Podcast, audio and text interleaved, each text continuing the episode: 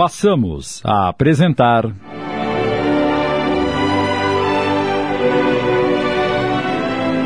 Paloma, um pequeno raio de luz. Um original de Antônio Camargo Leme. Coordenação de texto Sidney Carbone.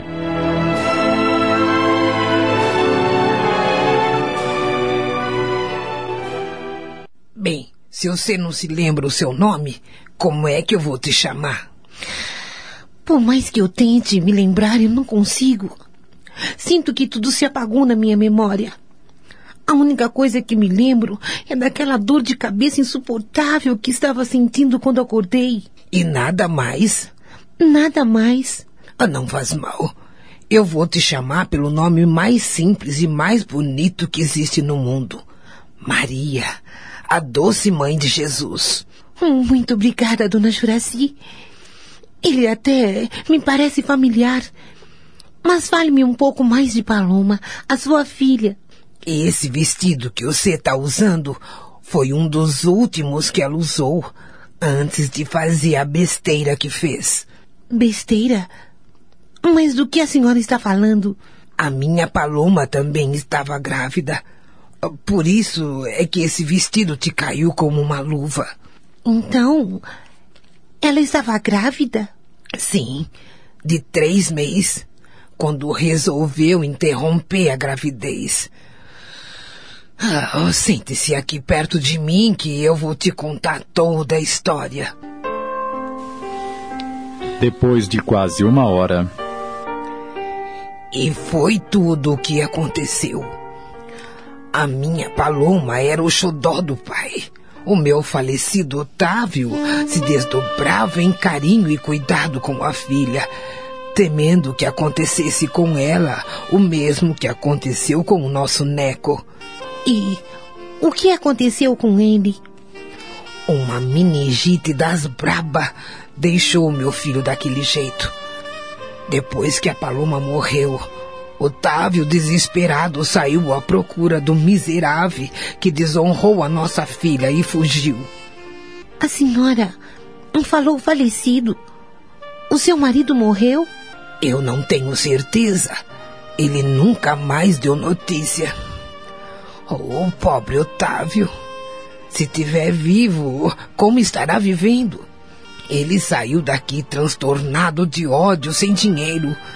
E além de tudo, era deficiente visual. Mas seja lá o que Deus quiser, né? Se ele ainda vive, que Deus lhe dê a proteção que ele merece. E agora, dona Juraci? Como é que eu vou ficar? grávida, sem memória, dando todo este transtorno para a senhora. A moça nem pense uma coisa dessa que eu vou ficar braba. Eu só não vou torcer por você não recuperar a memória e ficar o resto da vida aqui comigo. Isso não se faz. Eu vou cuidar de você como se fosse a minha paloma, tá bom? Ah, minha querida protetora, Deus há de recompensá-la por tudo que a senhora está fazendo por mim. Você ainda não percebeu que a sua presença é a minha recompensa? Eu não sei o que seria de mim se não a tivesse encontrado. Ora, o que é isso? Pare de chorar e agradeça ao nosso pai por aqueles dois homens ter trazido-se aqui. Olha que a nossa estrada é deserta e você podia ter morrido abandonada. Não tenha dúvidas. Mas uma coisa a senhora não vai me negar. Esse dinheiro que está na minha bolsa, cuja finalidade não sei qual era, quero que fique com a senhora para ajudar nas despesas da casa. Tá bem, Maria. Eu vou guardar para quando a nossa garotinha nascer, tá bem? De pleno acordo. Bem, agora chega de conversa. Enquanto se repousa um pouco, eu vou tratar do nosso almoço.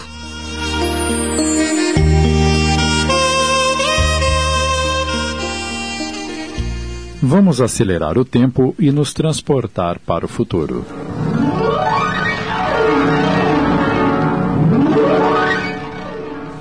Seis anos se passaram desde que os raptores deixaram Alice aos cuidados de Dona Juraci. A partir deste ponto, Paloma, a personagem tema da história, entra em cena. Como já era de se esperar, numa homenagem muito justa à sua protetora e parteira, Alice deu à filha o nome de Paloma, a doce filha de Juraci, desencarnada alguns anos antes. Ela continua desmemoriada, tendo, entretanto, de tempos em tempos, lampejos de sua vida anterior ao acidente, mas insuficientes para fazê-la voltar à vida normal. Os familiares de Álvaro e Alice vivem numa relativa normalidade e, de certa forma, conformados com o desaparecimento da jovem. Arthur teve seu estado de saúde comprometido com o sumiço da filha e veio a desencarnar três anos depois.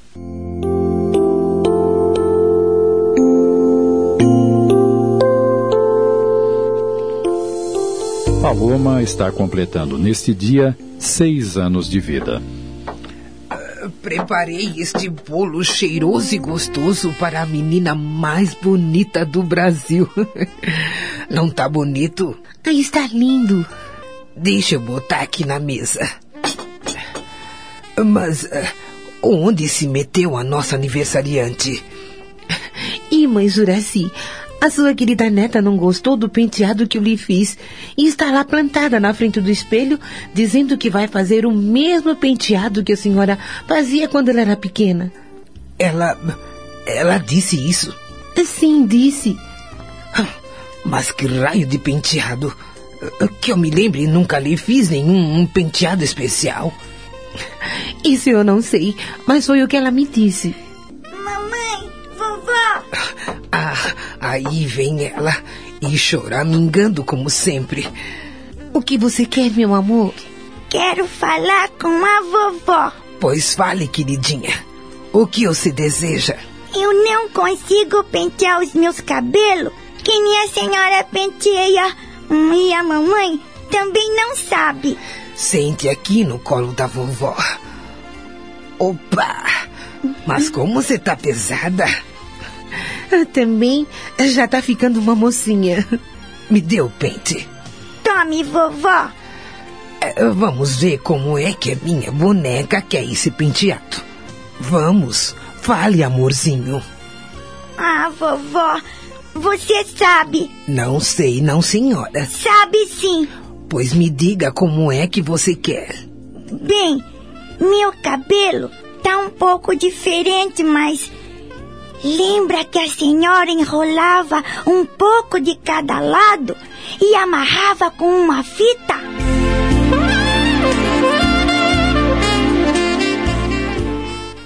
Lembra, vovó? Eu. Eu enrolava um pouco de cada lado e amarrava como uma fita. é isso mesmo. Tá vendo como a senhora sabe? Mas, queridinha, eu. Uh... Se a senhora fizer assim, eu vou ficar igual à fotografia que o tio Neco me deu. Que fotografia é essa? Repita essa história, minha filha. É isso mesmo. Fale pra vovó que fotografia é essa que o tio Neco te deu. A menina mostra um medalhão a Juraci. É esta que tá aqui, dentro desse estojinho. O tio Neco falou que eu sou essa menina da fotografia. Oh, deixa a vovó ver esse retrato, queridinha. Juraci abre o estojo e espanta-se. Meu Deus! O que foi? Não é possível, Maria. Olhe, veja você mesma. Mas que coisa! Não é grande a semelhança. A senhora tem toda a razão. Eu nunca vi uma coisa igual. Mas o que é que está acontecendo? Alguém pode me explicar? É claro, filha. É claro que vamos explicar. A avó Juraci acha que se fizer as trancinhas e amarrar com fitas, você será a menina do retrato. Então, vovó, a senhora se lembrou de que fazia essas trancinhas? Amarrava uma fita e depois. Depois? O que, Paloma? Depois eu ia passear de charrete. De charrete? É, vovó. Uma charrete parecida com aquela que está guardada lá no rancho. Oh, santo Deus de misericórdia. eu não tenho mais dúvida. Você é a minha paloma pequenina, a minha verdadeira paloma que voltou para mim. Oh, Deus seja louvado, mãe Juraci. Deus seja louvado. O que está acontecendo que eu não entendo? Ninguém me explica nada. Por que vocês não param de chorar e me contam o que está acontecendo? Nós estamos chorando de felicidade, querida. É verdade, mamãe? É sim, filhinha. A alegria, a felicidade, as boas notícias também provocam lágrimas. E por que vocês estão contentes? Bem, meu amorzinho, é que. Maria, você quer explicar a ela o que nós duas descobrimos? Não, mãe Juraci. A senhora tem mais jeito do que eu e está mais envolvida nessa história. É melhor a senhora mesma contar tudo a Paloma. Fale, vovó. Bem, uh, vamos lá, meu amorzinho. Olhe, você ainda é muito pequena, mas é esperta e sei que vai entender. Entendeu o quê? Muita coisa acontece na vida da gente que nem sempre a gente consegue explicar. Por isso, uh, por isso. Ih, vovó, a senhora tá me enrolando. O que é isso, minha filha? Ué, ela não tá dizendo que nem sempre dá para explicar as coisas que acontecem? Ela tem razão, Maria. Fique tranquila que a vovó não vai enrolar mais. Bem, essa fotografia que o tio Neco deu para você e que tá dentro desse medalhão era da minha filhinha, que se tivesse ainda junto da gente, teria hoje 34 anos. Ela tinha sua idade quando tirou essa fotografia. Tudo bem, vovó, mas eu não entendi nada. Eu vou ser mais direta. Você e a garotinha da fotografia são. são a mesma pessoa. Ah, Jesus! Agora é que a coisa embodocou!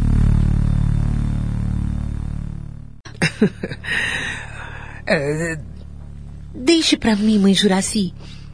A minha filhinha está mostrando que não gosta de rodeios. Ela quer que a gente vá direto ao assunto. É o seguinte, Palominha. Antes de você ser minha filha querida do coração, na sua existência anterior, você foi filha da vovó Juraci. E você, mamãe? Onde é que estava? Não sei, querida. Com esse problema da minha memória, eu não faço nem ideia de onde eu poderia estar. Mas eu falei pra senhora e pra vovó que eu já tinha morado aqui. Vocês não acreditaram e ainda deram risada. Oh, tem razão, minha netinha. Netinha ou filhinha? As duas coisas, meu amor. Não falam por aí que os netos são filhos duas vezes? que bom! Agora eu tenho duas mães, mas nenhum pai, nem o marido da vó Juraci e nem o marido da mãe Maria. Oh, meu Deus! Até quando viverei esta situação? Ah, mamãe, eu não queria fazer você chorar. Deixe a sua mãe chorar um pouco, queridinha. Chorar é bom e serve como desabafo. O que é desabafo, vovó? É quando a gente põe para fora do coração alguma coisa que tá perturbando ou deixando a gente triste. A mamãe tá triste porque o papai não sabe onde a gente tá? Oh, certamente, queridinha, certamente. E o meu outro pai, o marido da senhora? Ah, o meu bom Otávio. Já faz muito tempo que ele se foi e, e nunca mais deu notícia para vovó. Será que ele já morreu? Não sei. Ele se sentiu tão machucado que prometeu lavar a honra depois sumir deste mundo. E o que é lavar a honra? Filha, vamos deixar a vovó sossegada. Não percebe que ela fica triste com essas lembranças? A senhora tá triste, vovó. Eu não acredito. Agora mesmo a senhora disse que estava chorando de felicidade. Nossa, gente, ficamos no bate-papo e acabamos nos esquecendo do bolo da aniversariante. É verdade. Eu vou preparar um refresco para a gente tomar com o bolo. E depois vamos combinar o nosso passeio de amanhã. Tá bom, queridinha? Passeio? Que bom! E para onde vamos? É uma surpresa, meu amor. Eu gosto de surpresa. É uma surpresa muito boa. Um presente pelo seu aniversário. Ah, que surpresa é, hein? Ah, conte agora, vovó. Conte, conte, conte. Mas que menina insistente, meu Deus.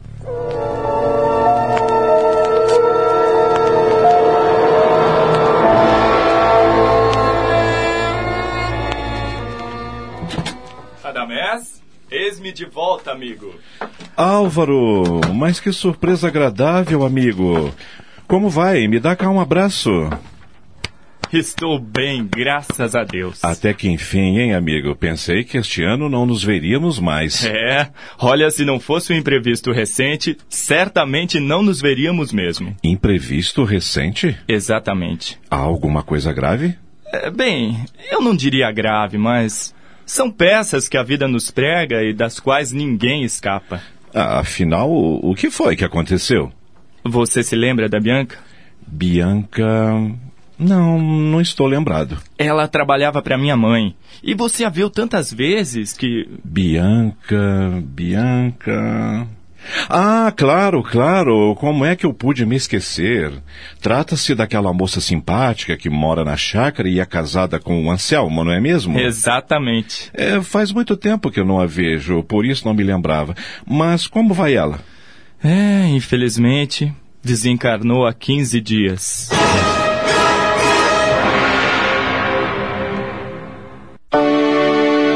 Desencarnou? Ah, pois é.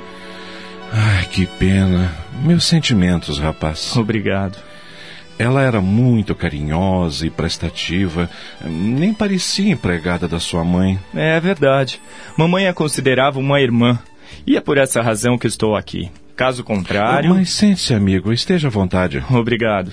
O que você deseja tomar? É bem, com este calor insuportável, um chá gelado vai bem. Boa pedida. É, por sinal, eu tenho um chá muito gostoso na geladeira. Aguarde só um instante que vou servi-lo.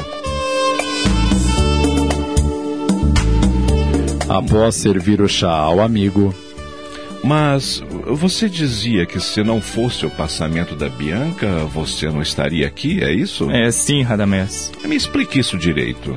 Minha mãe era muito apegada a Bianca e adorava sua companhia. Por isso ela ficava mais tempo em nossa casa da cidade do que na chácara ao lado do marido. É, imagino que para Dona Eulália a perda dessa pessoa querida foi um grande choque. Com toda certeza. Mas mamãe é uma mulher forte e enfrenta os reveses da vida com galhardia. É, basta dizer que, após a morte do seu pai, ela assumiu a direção dos negócios e não deixou o barco à deriva. Bem lembrado, Radamés. É por essa razão que preciso socorrê-la neste momento, em que ela se encontra muito só. Infelizmente, o desaparecimento da Alice a esmoreceu um pouco, como a todos nós, claro. E ela já não é a mesma. Mas a Dona Eulália está bem de saúde, não está? A saúde vai bem, mas ela está muito triste. A coitada vivia sonhando com netos, considerava Alice como a filha que nunca teve. Ah, você entende, né? Esse misterioso desaparecimento da sua mulher abalou a todos nós, meu amigo. Claro que entendo como a Dona Eulália se sente, mas em que eu posso ajudar? Conte comigo para qualquer coisa. É claro que eu conto. Por isso estou aqui. Então desembucha, homem. Vamos resolver o problema o mais rápido possível. Se abre, vai. É o seguinte. Estou pensando naquele apartamento que você me ofereceu quando eu resolvi mudar-me de São Paulo para cá. É, não só para economizar nas viagens, mas também para sair daquele ambiente onde a minha presença era uma evocação constante da imagem de Alice. E não só para minha cunhada Dorinha, mas especialmente para minha sogra, a dona Alba. Que além de perder a filha, logo em seguida acabou perdendo também o marido e. E. E eu não consigo esquecer Alice, Radamés. É, vamos, vamos, não fique assim, rapaz. É impossível não se emocionar quando me lembro dela. É natural, mas você não deve perder as esperanças. Eu tenho cá comigo a impressão de que a Alice ainda está viva. Eu também acredito nisso, mas onde? Onde ela pode estar? E como ela estará vivendo? Ah, esse é o grande mistério. Eu te falei algumas vezes que Alice sonhava com uma garotinha, não te falei? É muitas vezes. Pois eu tenho sonhado com essa garotinha também, amigo. Ela me aparece, fica me olhando por um longo tempo, com um lindo sorriso nos lábios carnudinhos e me diz: Tenha paciência, papai. Logo eu virei buscá-lo para ficarmos juntos da mamãe. Tenha paciência. E aos poucos, sua imagem vai se esvaecendo, lentamente, até sumir por completo. Não perca nunca a fé, meu amigo. Quando se tem fé, a esperança jamais desaparece. A fé e a esperança é que me mantém em pé até hoje. Mas não tem sido fácil preencher os meus dias solitários. É você sofreu um golpe profundo, mas sobreviveu, e é isso que importa. Quanto ao resto, deixa nas mãos de Deus. Aceita mais um pouco de chá? Não, obrigado. Bem, você estava falando do apartamento. Sim, eu gostaria, se fosse possível, você. Aquele apartamento, Álvaro, eu não tenho mais. Ah, que pena. Eu pensei que você pudesse me alugar. Espere, ainda não terminei. Ah, desculpe. Aquele velho apartamento foi trocado por uma casa térrea muito bem localizada e que também estará à sua disposição, mas só dentro de uma semana. Ah, Radamés, eu nem sei como lhe agradecer. Não pense nessa bobagem. Mas por que dentro de uma semana? A casa está ocupada? Eh, se estiver, esqueça o pedido. não, não está ocupada. É que mandei fazer uns pequenos reparos e eles estarão concluídos dentro de uma semana. Pelo menos foi o que me garantiu o pedreiro, né? Mas, se não estou enganado, você quer a casa para sua mãe. Estou certo ou errado? Certíssimo, meu querido. Certíssimo. É, é, quero ter a minha mãe perto de mim, entende? É uma forma de amenizarmos a solidão, tanto dela quanto a minha. E então, você me prepara o contrato? claro, claro. Sabe como é, né? Preciso proteger o meu patrimônio. Sem brincadeira, Radamés. Estou falando sério. E eu também. Larga a mão, rapaz. Como é meu amigo e tem em mãos todo o seu pedigree, vou deixar o seu encargo as contas de água, luz, telefone e os impostos que incidirem sobre o imóvel. Está bem assim? Ah, não é justo, Radamés. Eu faço questão de pagar o aluguel. Afinal, quem é o juiz aqui? Eu ou você? O meu desejo é mantê-lo bem instalado e feliz, amigo. Esqueça essa história de aluguel. Você é mesmo fora de série, amigo. Nós somos. Você sabe que, pelo motivo de eu tê-lo indicado para o cargo que ocupa hoje, recebo uma porcentagem de todos os contratos que você consegue para a empresa, quer seja aqui ou no exterior. Portanto. Nada mais justo. Você merece. Eu digo a mesma coisa.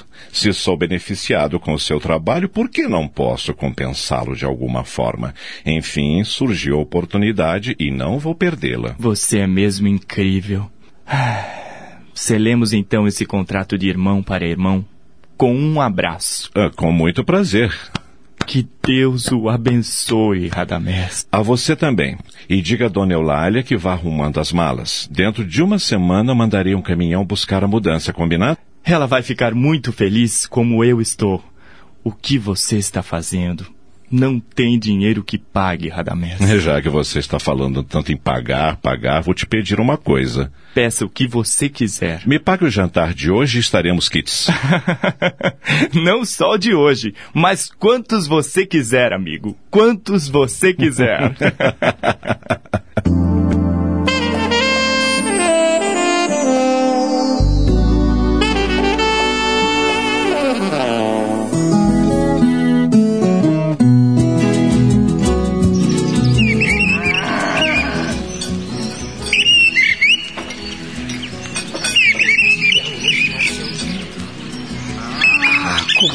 isso é bom.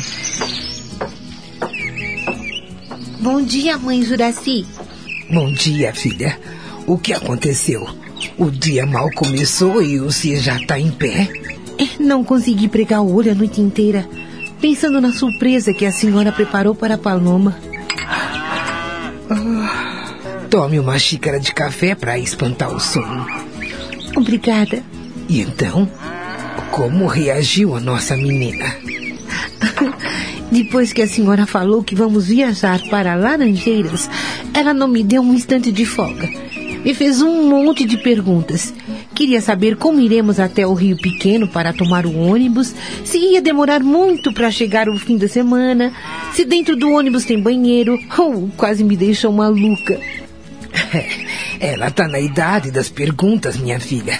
É tal e qual a minha paloma. Ela também queria saber de tudo. Olha só quem tá chegando. Fez xixi na cama, menina? não fiz não, vovó. É que acordei e não vi a mamãe. E só por isso se levantou? É muito cedo ainda. Sua mãe tem razão, querida. O tio Neco ainda tá dormindo. Ah, por que não volta pra cama e dorme mais um pouquinho, hein? Depois a gente acorda você. Ah, eu não tô com sono. Quero conversar com a senhora, vovó. Ah, tá bem, mas antes vá lavar o rostinho, escovar os dentes e depois a gente conversa. Já fiz isso. Ó, ó, olha ó, como tá a minha boca. É, ela tá cheirando pasta. Hum, é mesmo. Que cheirinho bom.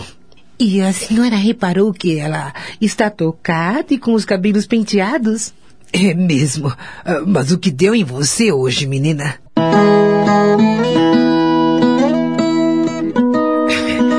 Essa minha netinha vale ouro. Vamos conversar? Ah, vamos. O que eu sei quer saber da avó Juraci.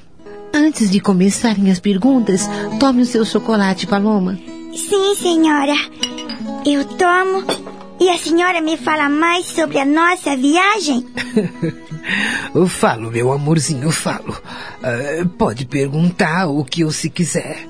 Quem é que vai cuidar do tio Neco enquanto a gente viaja? O coitado não sabe fazer comida e precisa das massagens no pescoço por causa das dores. Você é mesmo um anjinho, Paloma. Se preocupa com todo mundo. Você não tem medo do jeitão abrutalhado do tio Neco? Só porque ele é grandão, anda desengonçado e não sabe falar direito?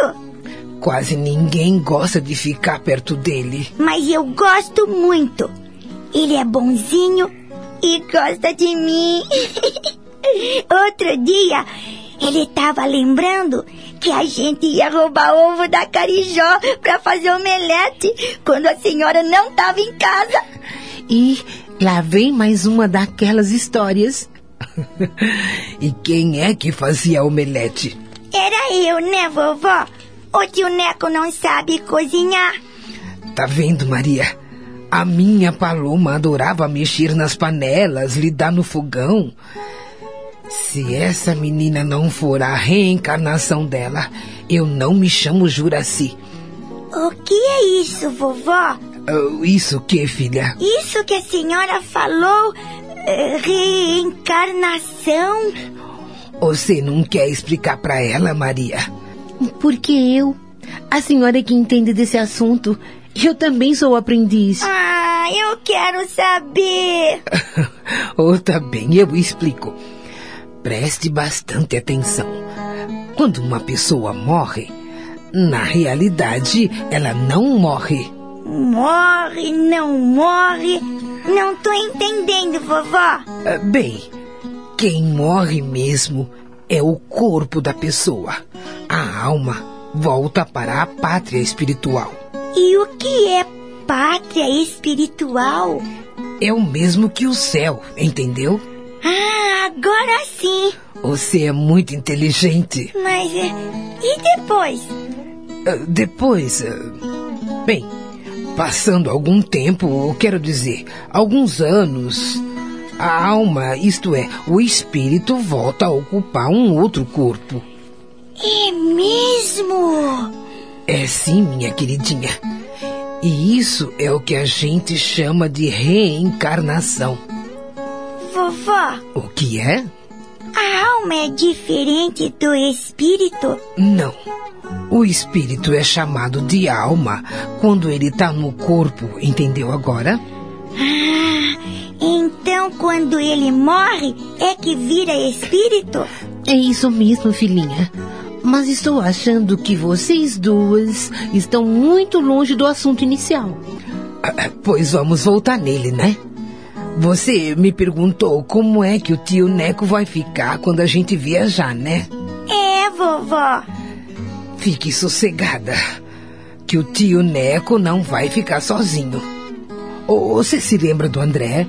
Aquele moço que leva o nosso leite pra usina? Ele mesmo. O André me avisou que o compadre Alcides e a comadre Belinha, que são os padrinhos do Neco, vão vir ficar com ele enquanto a gente estiver viajando. E aonde a gente vai ficar, vovó? Na casa deles, lá em Laranjeiras. A senhora já foi na casa deles? Oh, claro, meu amor. É uma casa grande, bonita, com jardim na frente muito gostoso. Que bom! A senhora sabia que eu estou muito feliz? Tá escrito na sua cara. E nós também estamos muito felizes, Paloma. E eu sei uma coisa. Que coisa! Nessa viagem, nós vamos resolver muitos problemas. Que Deus te ouça, filhinha. Que Deus te ouça. Pois nós vamos lá para isso mesmo, Paloma. Vamos procurar um médico para ajudar sua mãe a recuperar a memória e também para registrar você para que você seja uma cidadã brasileira. Ué, vovó, e eu não sou brasileira? Claro que você é brasileira, meu anjo. É brasileira daqui, das Minas Gerais. Então não entendi o que a senhora disse. Eu explico. O que a vovó está querendo dizer é que toda criança, enquanto não for registrada, não existe legalmente, entende? É como se ela não tivesse reencarnado. Ai, não sei porque gente grande é complicada. Eu existo sim e tenho nome. Oh, graças a Deus e para nossa felicidade, você existe e tem um nome. Por sinal, um belo nome. Mas, para a lei, queridinha, é necessário que você tenha nome, sobrenome, pai e mãe para garantirem a sua vida. E os nomes precisam estar registrados no cartório. Ah, que pena. Pena. Por que está dizendo isso? É que sendo assim, eu não posso ser registrada, mamãe. E por que não? Eu não tenho pai. Ora, meu amor, não se preocupe com isso. A avó Juraci e eu vamos fazer tudo o que for necessário para acertarmos a sua situação, está bem? A senhora não tá pensando em me arranjar qualquer pai por aí só pra me dar um nome, não é? O meu pai eu já conheço, pois estou sempre sonhando com ele. Oh, meu Deus! O que foi, mãe Juraci? Se eu não estivesse constatando com os meus próprios olhos, eu não ia acreditar. Essa menina só tem seis anos e fala muito. É, e é muito coerente em tudo que diz. Vovó, O que é? a senhora tá sempre dizendo que eu já vivi antes, não tá? Sim, e disso eu tenho certeza. Pois então deve ser por isso que eu sei tanta coisa. A senhora não acha? A senhora tá vendo? Era isso que desejava ouvir? Era o que eu estava merecendo ouvir, isto sim. Ah, Também quem manda eu conversar com alguém que já viveu muito e está reencarnada há poucos anos. E como dizem por aí, mãe Juraci, as crianças de hoje nascem mais evoluídas.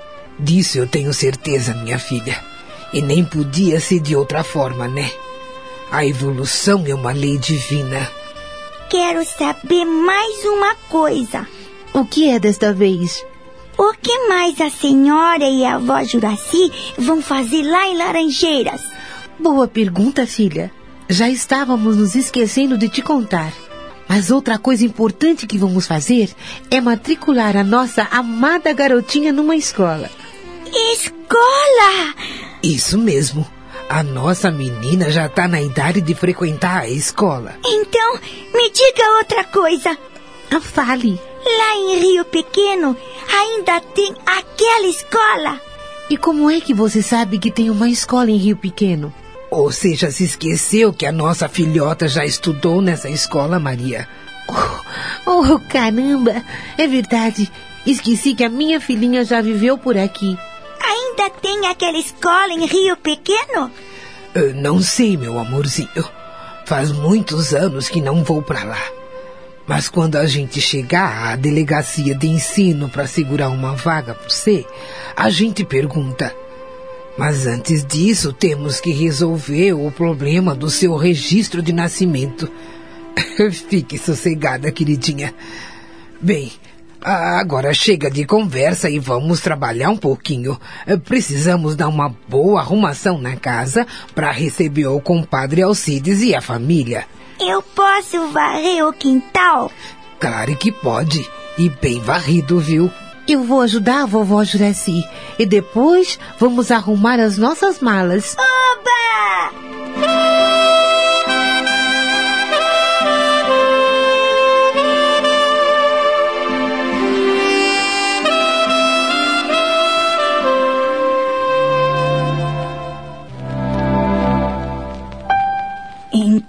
Você está resolvida a mudar-se mesmo, Eulália?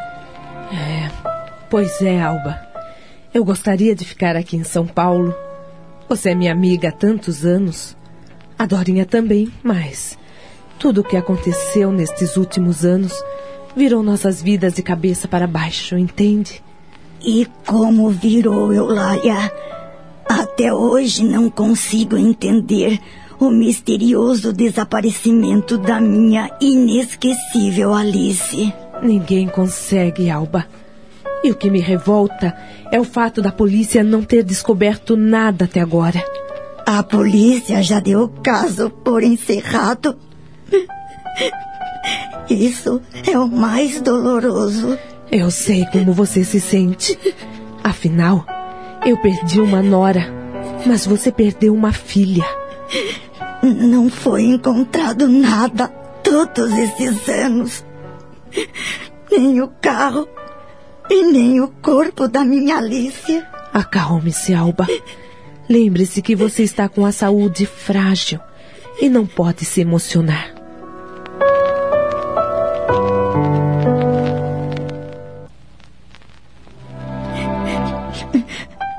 Desculpe-me, Eulália, mas não posso evitar as lágrimas quando me lembro do que aconteceu. É compreensível, mas quem sabe esses fatores, digo, a ausência do corpo e do carro, não sejam uma indicação de que Alice esteja viva, hein? Você já pensou nisso? Já. E essa é a minha esperança, Eulália. O meu coração de mãe me faz crer que minha filha ainda vive e que, de repente, poderá entrar por aquela porta e correr para os meus braços. Todas as manhãs eu me levanto com essa ideia. Mas os dias vão se passando e, e nada. Eu também sofro a ausência de minha nora mas sofro muito mais quando olho para o rosto do meu filho e vejo estampado nele tanta dor, tanta angústia. Há muito que não o vejo sorrir como antigamente. Álvaro adorava a esposa. Estava tão feliz com a chegada do filho e. Ah, se a gente pudesse fazer alguma coisa. Você disse bem. Se a gente pudesse. Mas apesar de tudo, ainda me resta um consolo, minha amiga. Do que você está falando? Além da esperança de que ela esteja viva, O que também me mantém ainda num certo equilíbrio emocional é essa maravilhosa doutrina consoladora que nos anima, nos explica os porquês da nossa vida e que tudo que nos ocorre são consequências dos nossos próprios comportamentos. Que a morte não existe, que de repente nos encontraremos aqui ou lá, no nosso verdadeiro mundo. Você não acha? Oh, Alba, fico feliz por pensar assim. Com todo o sofrimento que marcou sua vida e a de sua família, você ainda nos dá lições de equilíbrio, esperança e fé no futuro. Devo isso ao meu inesquecível Arthur. Ah, que saudade eu sinto dele. Todos nós sentimos. Arthur era uma pessoa encantadora e muito forte. Ele sempre nos conduziu e pautou a nossa existência dentro dos princípios doutrinários codificados por Kardec. Como eu admirava aquele meu compadre. compadre? Que história é essa? Era assim que nos tratávamos. compadre e comadre? Exatamente. É, o Arthur era mesmo surpreendente. Em qualquer ocasião, ele sempre tinha uma palavra de amizade, consolo, incentivo a quem quer que fosse. Como ele me faz falta. Bem, Alba, não posso ficar mais. Preciso começar a preparar a minha mudança. E quando será? No final da semana. O Álvaro me ligou, avisando que o Dr. Radamés vai mandar um caminhão da empresa para cuidar disso. Na verdade, o caminhão virá a São Paulo fazer uma entrega e no retorno me leva para Belo Horizonte. Vamos sentir muito a sua ausência, Eulália. Mas entendo que ficar sozinha naquele casarão, sem a Bianca, é muito doloroso. Você estará melhor vivendo com o seu filho, que também deve se sentir muito só. É muito mais por ele que vou me mudar. O Álvaro não se reequilibrou totalmente do choque sofrido, entende? Acredite que se fosse só por mim, não abandonaria minha casa que amo tanto. Afinal, não estou tão só. Integro um grupo da terceira idade, ou melhor idade, como alguns preferem. Fiz alguns amigos e participo de todas as atividades. Poderia continuar levando a minha vida dessa forma, até quando Deus me chamasse. Mas me corta o coração deixar o Álvaro abandonado. Acho muito nobre o que está fazendo. Bem, espero que me visite antes de eu ir embora. Não sei quando iremos nos ver novamente. Fique tranquila que antes da sua mudança, Dorinha e eu iremos passar umas horinhas com você. Vou esperar com muita ansiedade.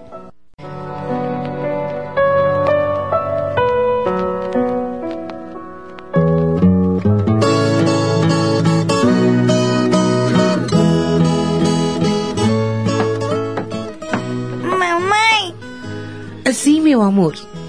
A senhora não fica triste se eu fazer uma pergunta? claro que não fico triste, mas uh, vamos fazer uma pequena correção na sua pergunta. O que eu errei agora?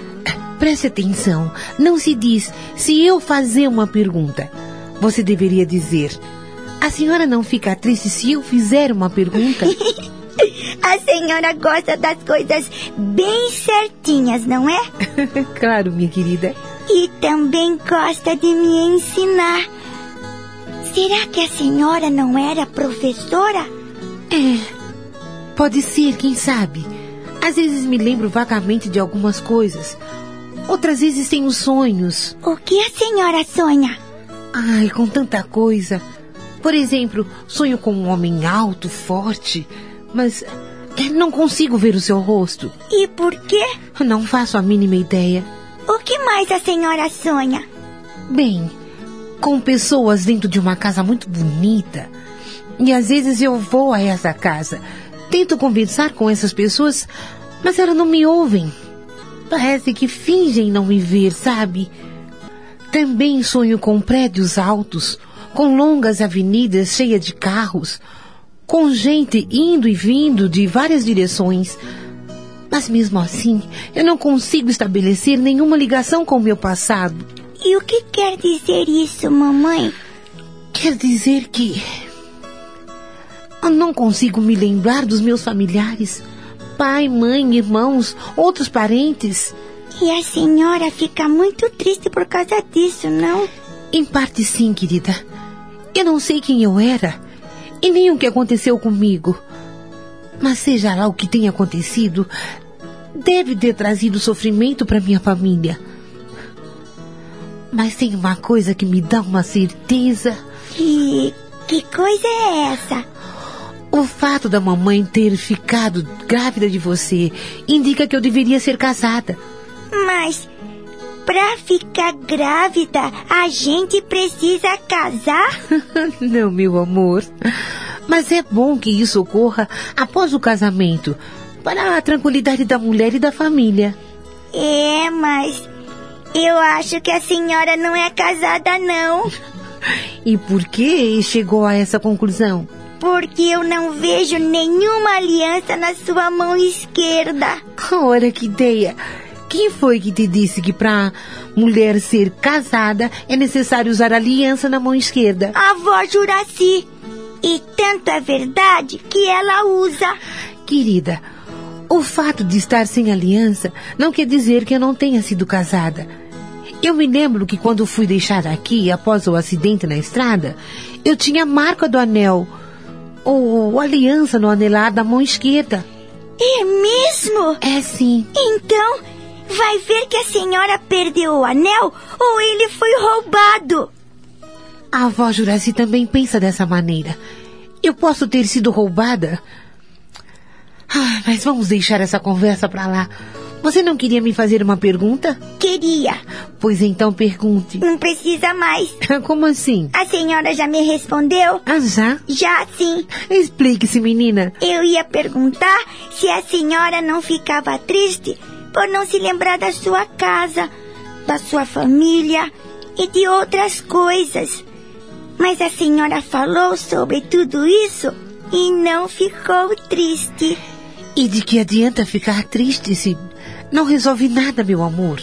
É, a senhora está certa. Mas eu tenho esperança de me curar, lembrar quem eu era, o que fazia, enfim, afastar todos os fantasmas que povoam minha mente desde aquele acidente e voltar a ter uma vida normal. Eu rezo todas as noites ao Papai do Céu para a senhora sarar logo. E eu tenho certeza que ele ouve as minhas orações. Hum, claro que ouve, Paloma. Papai do céu é muito bom. A vovó Juraci me disse que ele atende o pedido das crianças. Oh, meu anjo, você é tão querida. É o meu pequeno raio de luz que certamente irá iluminar toda a nossa vida. Eu te amo muito, viu? Eu também te amo muito, mamãe. Me dá um beijo. Claro, meu amor, claro. Hum, hum. Nossa, mas que coisa comovente. Eu posso interromper essa conversa amorosa? Claro, mãe Juraci. Vovó, eu amo a minha mãe muito, muito, muito, muito. Vovó, a senhora sabia que mamãe era casada antes de vir morar aqui na sua casa? Ah, é? E posso saber como foi que a minha princesinha descobriu isso? A senhora não sabe? Hum, é, confesso que não. Se não fosse assim, como é que eu poderia ter nascido? Meu Deus do céu! Como essa menina é sabida. Só que ela perdeu a aliança, não é mesmo, mamãe? É, acho que sim, filha. Mas não se preocupe com isso. Quando eu me curar e lembrar do meu passado, vamos procurar o seu papai e certamente ele me dará uma aliança nova. Acabaram? Eu posso falar agora? O que a senhora quer, vovó? Estão vendo este envelope aqui na minha mão? Assim. Que envelope é esse? Surpresa! Surpresa! O André veio trazer os vasilhames do leite e me entregou este envelope com dinheiro. E as passagens para nossa viagem até Laranjeiras. Viva! Viva! Viva! Mas não estou entendendo. Não era o seu compadre Alcides quem ia nos dar as passagens? Pois foi ele mesmo quem mandou, Maria. Ah, esse Alcides, essa Belinha, são duas pessoas maravilhosas a quem devo uma enorme parte da minha vida. Continuo não entendendo. Se eles tinham combinado de virem aqui tomar conta do sítio, por que mandaram as passagens pelo André? Eu também estranhei, mas o André me explicou. Acontece que amanhã de manhã o Alcides tem um trabalho importante e ficou com medo de não chegar antes da saída do nosso ônibus. Por isso ele mandou as passagens pelo André. Ah, agora entendi. Quanta gentileza da parte dele. Eu ainda não o conheço, mas já o admiro. Ele é o dono deste sítio, não é? É sim, Maria. O meu Otávio era empregado dele desde que era solteiro. Mas o compadre nunca tratou ele como um empregado. Considerava o Otávio como um irmão caçula. O seu Ney, pai do compadre, o tudo que comprava pro filho, comprava pro Otávio também. Às vezes as pessoas estranhas parecem. parecem pertencerem mais à nossa família do que os próprios familiares. Eu é que o diga, minha filha. Por isso agradeço a Deus todos os dias por ter colocado essas pessoas na nossa vida. Ou nós na vida deles, né? Mas. Como é que a senhora surgiu nessa história, mãe Juraci? Bem, eh, nessa época eu morava no Rio Pequeno. Eh, de vez em quando, o seu Alcides e o Otávio iam para lá levar os produtos do sítio para vender e também para comprar mantimento e ração para os animais. Eu cuidava da filha caçula da dona Hortência, dona do armazém. Bem, eu e o Otávio começamos a se olhar meio de longe, quando era possível. A dona Hortência era muito exigente e zelosa e tinha a ordem dos meus pais para não descuidar de mim. Para encurtar a conversa, foi numa festa junina durante o baile que Otávio me pediu em namoro. Eu me lembro tão bem, como se tivesse acontecido ontem. No fim da festa, a gente já se considerava noivo. Nossa, que rapidez! rapidez. Três meses depois, nós já tava casado, menina. Confesso que nunca vi um romance assim a jato. Ah, mas naquele tempo era assim mesmo. E a senhora ficou morando aqui no sítio, vovó? Oh, não, meu amor. Só o vovô Otávio ficou morando aqui. Com a morte do meu pai, eu precisei cuidar da minha mãe, que tinha muitos problemas de saúde. Um ano depois, ela também desencarnou e só então eu vim morar aqui de uma vez. Nessa época, eu já estava grávida do Neco. Quando ele nasceu, seu Alcides e a dona Belinha já tinham se casado e fizeram questão de batizar o Neco. Quando o coitadinho pegou meningite, ele só foi salvo pela vontade de Deus, pela grande ajuda desse maravilhoso casal, cujo aparecimento na nossa vida foi uma bênção divina. E agora? A senhora retribui toda essa caridade que recebeu, ajudando a mim e a minha filha, não é? Sim, vocês também fazem parte da história.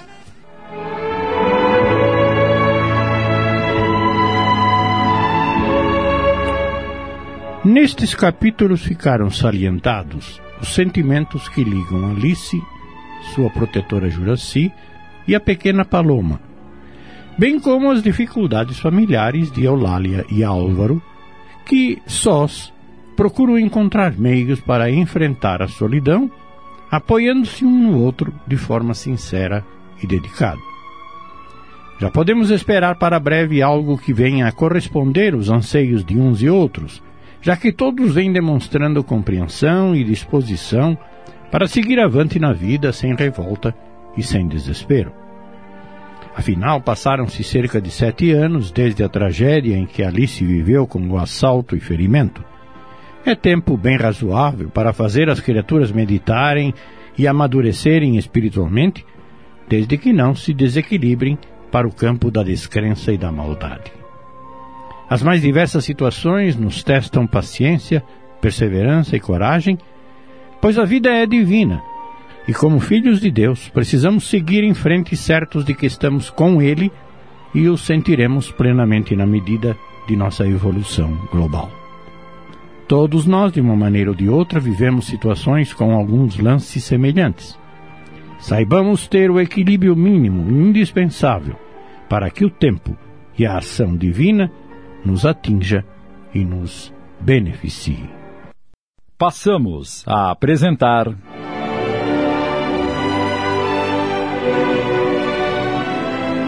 Paloma, um pequeno raio de luz. No original de Antônio Camargo Leme. Coordenação de texto Sidney Carbone.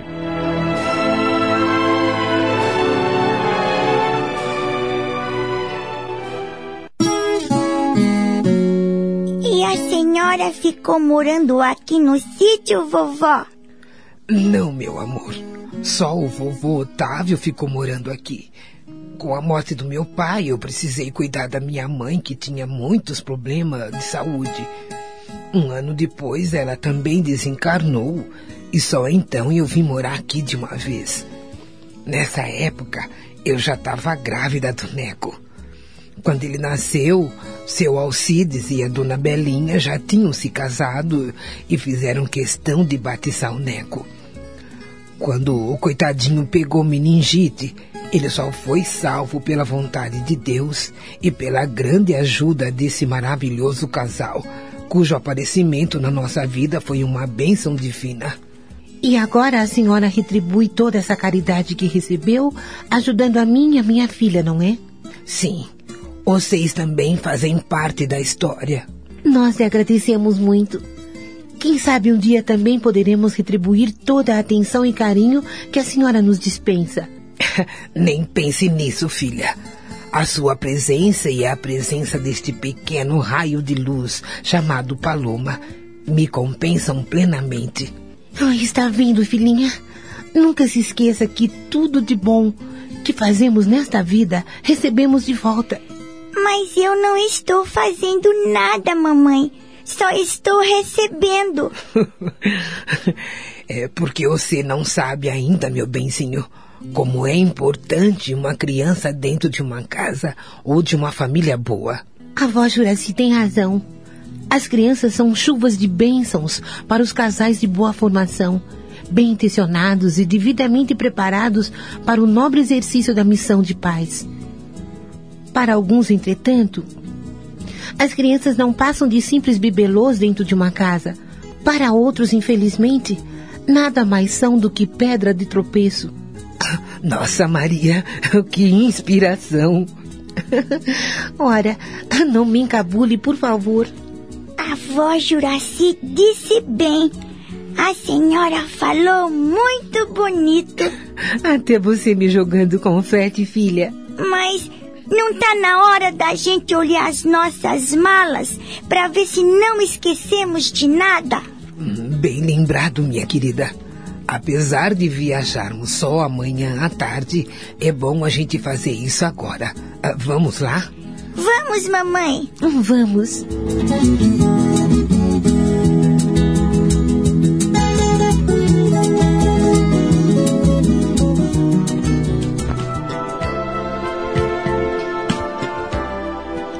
Ah, dona Eulália, Se eu pudesse e a mamãe não fizesse questão, eu me mudava amanhã mesmo para este pedacinho de céu.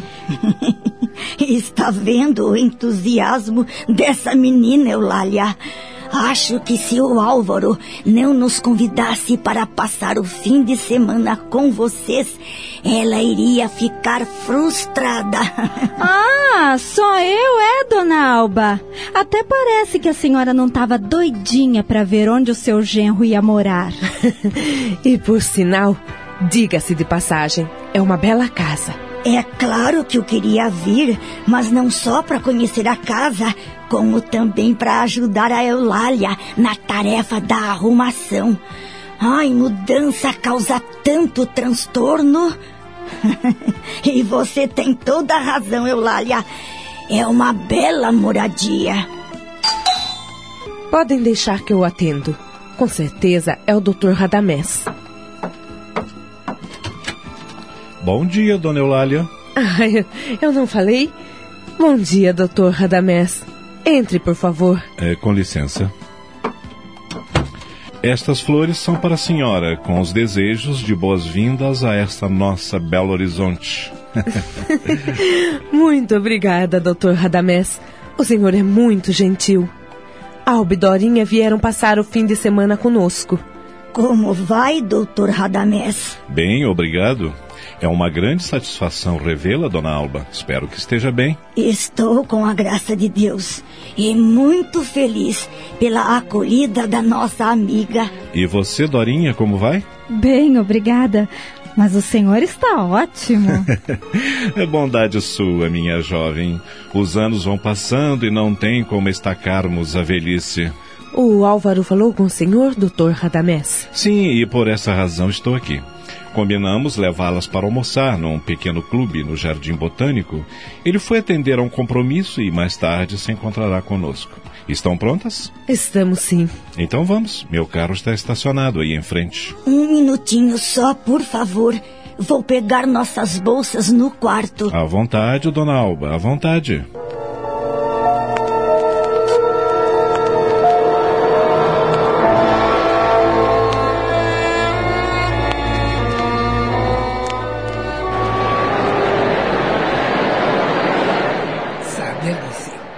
Se não fosse o conhecimento que o seu Alcides tem com a empresa de ônibus e com esse motorista que é mais antigo da linha, acho que a gente não ia poder embarcar, porque a Paloma não tem documento.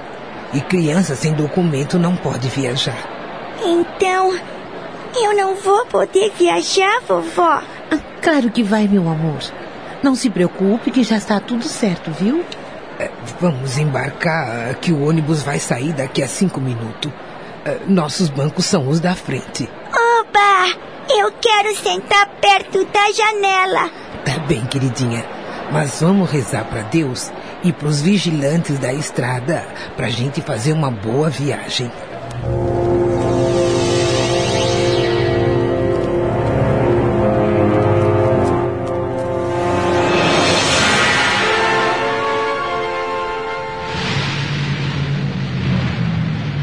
Assim que chegaram a Laranjeiras, o motorista parou o ônibus em frente a um jardim e desembarcou, juntamente com Juraci, Alice e Paloma, a fim de retirar as malas do bagageiro. Dona Juraci perguntou: Onde é que a gente toma o ônibus para o Jardim Paulista? É logo ali em frente, no segundo quarteirão, tem um ponto, dona. Ah, sim, muito obrigada. O senhor pode retirar as nossas malas, por favor? Enquanto o motorista abria o bagageiro para retirar as malas. Mamãe. Oh, sim, filha. Estou com sede e quero ir ao banheiro. Não dá para esperar só mais um pouquinho, querida. Mas eu tô apurada, mamãe. O motorista que ouviu o lamento da garota. É, naquela padaria do outro lado da avenida tem banheiro, dona. Ah, sim. Vá lá então, queridinha. E assim que pegarmos nossas malas, iremos nos encontrar com você. Está bem, mamãe. Paloma contornou o ônibus pela traseira a fim de atravessar a rua. O motorista retirou as malas do bagageiro e. É, são só as malas ou tem mais alguma sacola? Só as malas. As sacolas estão com a gente. Nesse instante. Nossa, o que foi isso? É, com certeza algum acidente. Esta avenida é fatídica, não escapa um dia sem acidente. Nesse instante houve-se um pequeno tumulto de pessoas aflitas. É uma criança. Coitada. Atraídas pelo tumulto, as duas mulheres e o motorista se aproximam. Imediatamente Alice se depara com Paloma caída ao chão, desmaiada e com manchas de sangue pelo rosto. Paloma! Minha filha! O que aconteceu? Alguém conta que um automóvel trombou com ela, atirando-a ao chão. O motorista nem sequer parou para socorrê-la. Minha Nossa Senhora, meu Pai misericordioso. Oh, filha, fale comigo, filha. Oh, ela está morta. Não, dona. Ela está só desmaiada. Alguém chame uma ambulância, pelo amor de Deus. O socorro veio quase que imediatamente e a menina foi transportada para a Santa Casa. Alice e Juraci a acompanharam na ambulância. Enquanto a menina era socorrida, elas aguardavam aflitas na portaria. Foi quando uma moça se aproximou e. Senhoras, eu presenciei o acidente. A minha filha não teve culpa, não é? Claro que não. A coitadinha tentou socorrer aquele velhinho e foi colhida pelo automóvel. Como? Eu não entendi, moça. De que velhinho a senhora está falando? Olha, as senhoras estão muito nervosas e é natural. Vou levá-las até a lanchonete do hospital para tomarem uma água, um café, a fim de se acalmarem. Enquanto isso, vou conversar com o médico para saber como está a menina, sim?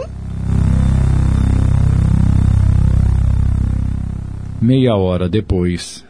E então? Agora que já sabem que a menina não corre risco de vida, estão mais calmas? Muito mais calma, moça. A gente estava tão nervosa que nem tinha condição de conversar com o médico. Oh, se não fosse a atenção da senhora. Ora, não precisam me agradecer. Eu tenho livre acesso ao hospital e conheço todo mundo aqui. Mas a moça falou que a minha filha tentava socorrer um velhinho quando aconteceu o acidente. Explique-nos isso, por favor. Primeiro, deixa eu me apresentar. Sou Doralina Chaves e esta máquina fotográfica é o meu instrumento de trabalho. Sou repórter do Jornal da Cidade, o Diário de Laranjeiras. Ocasionalmente, eu passava pela avenida quando ocorreu o acidente. Foi exatamente assim. Do outro lado da rua, um senhor que acabava de atravessar escorregou e caiu. A menina que estava no meio-fio aguardando o sinal fechar assustou-se, deu um grito e correu para socorrê-lo. Nesse instante surgiu o carro e bateu na coitadinha, atirando-a a certa distância. Meu Deus! Ela quis ajudar o pobre homem e quase perde a vida. Mas e o velhinho? O que aconteceu com ele? Também foi trazido para o hospital e está na enfermaria com a menina. Não se preocupem, ele está bem. Ah, dona Donalina. Por favor, não me chame de dona, apenas Doralina, está bem? Obrigada. Eu ia agradecer mais uma vez tudo que você fez pela minha filha. Já lhe disse que não precisa agradecer. E essas coisas fazem parte do meu trabalho. Bem, enquanto aguardamos a liberação da menina, vou aproveitar para redigir a minha reportagem.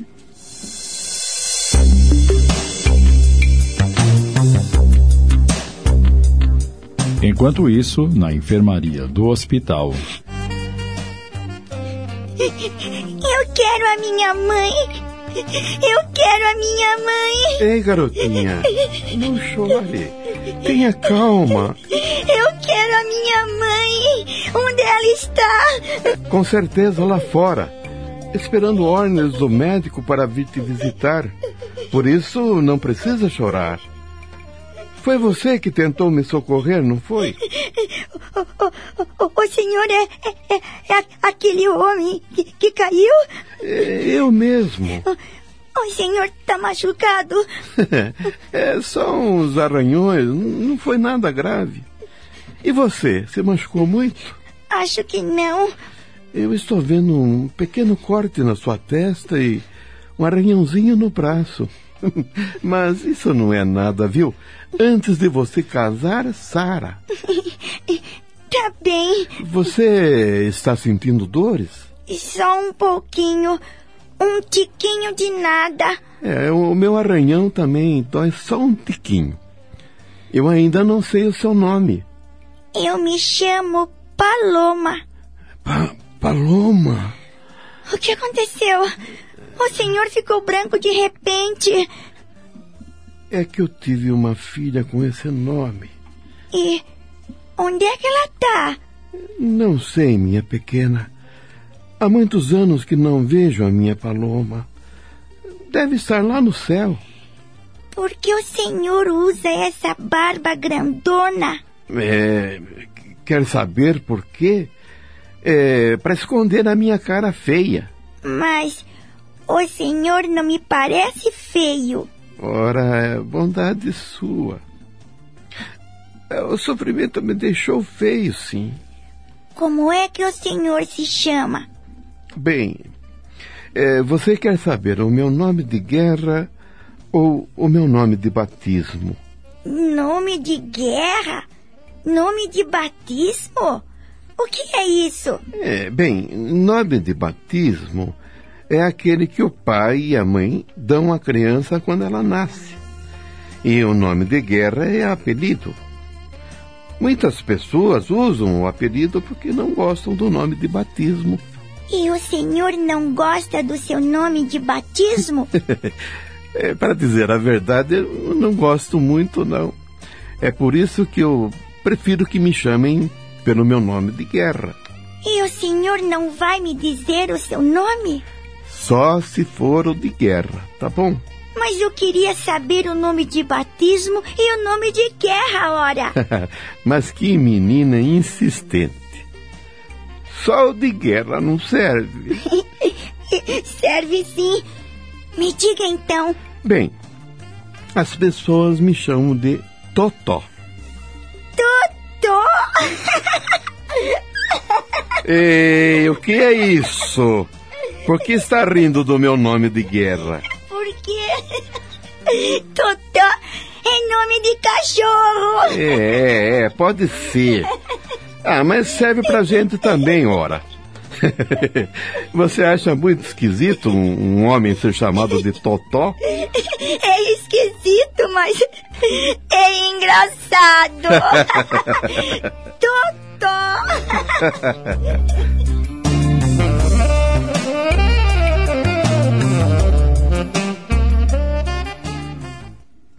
que história, hein, Maria? Quer dizer que você não se recorda do seu nome verdadeiro, da sua família, do seu passado? Nada?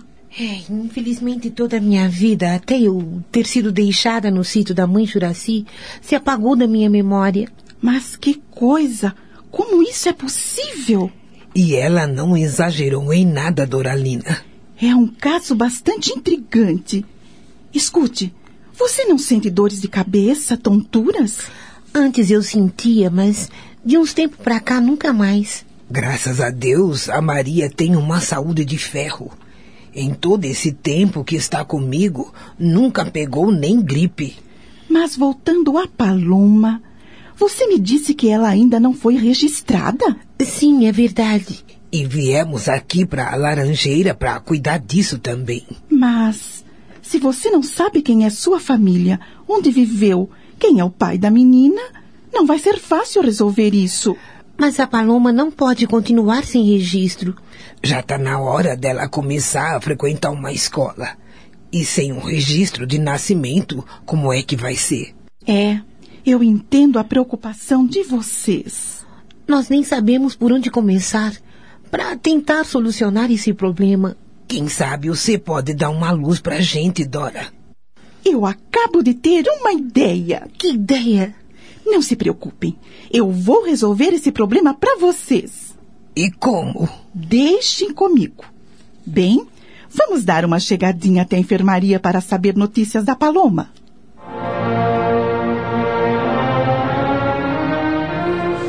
Apesar de Paloma estar passando bem, o médico disse que ela teria que passar aquela noite no hospital a fim de ficar em observação. Eu não queria deixar a minha filha sozinha. Se ao menos uma de nós pudesse fazer-lhe companhia. O médico disse que não pode, filha, paciência.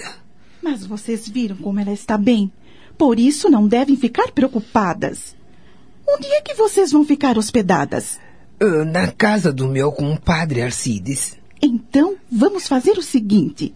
Como eu já lhes disse, tenho livre acesso ao hospital e prometo que virei durante a noite dar uma olhada na menina. E amanhã, quando ela tiver alta, eu a levarei até vocês. Você faz isso por nós, Dora? Com o maior prazer. Me dê o endereço de onde vão ficar.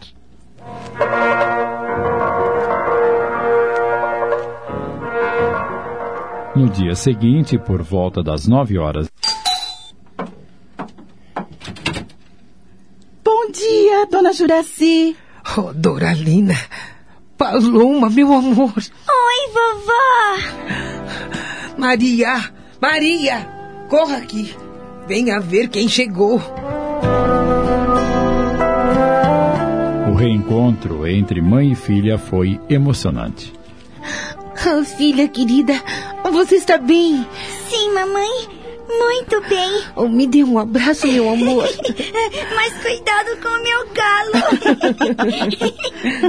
Eu, esse galo vai cantar amanhã bem cedo. que nada. Daqui a pouco ele desaparece.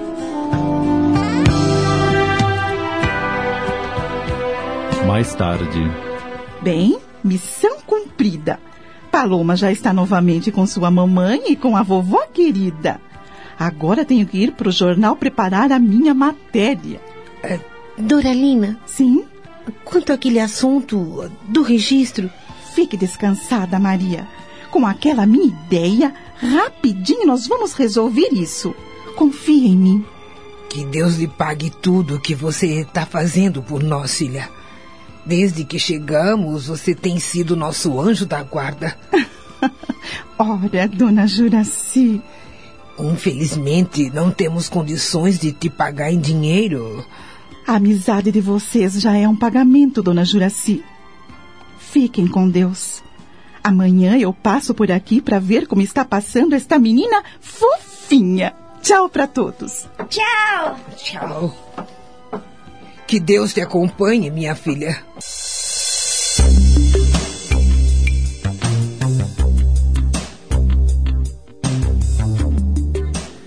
Oh, Minas Gerais. Oh, Minas Gerais. Bom dia, mamãe. Bom dia, dona Eulália. Bom dia, querida. Essa sua alegria deve ser prenúncio de alguma novidade. É, espero que tenha tido uma boa noite de sono, Dorinha. Ah, e tive, dona Eulália. Mas que colchão delicioso, hein? Foi por isso que me levantei tão tarde. Sente-se e tome o seu café. Acabei de preparar. Hum, mas que pãezinhos de queijo mais cheirosos! Faz um século que não como isso. Vou me esbaldar. Sirva-se à vontade. Tenho outra fornada assando. Obrigada, dona Eulália. A senhora disse que a minha alegria era prenúncio de alguma novidade, não foi, mamãe? Ah, sim. e a senhora não errou. E que novidade é essa?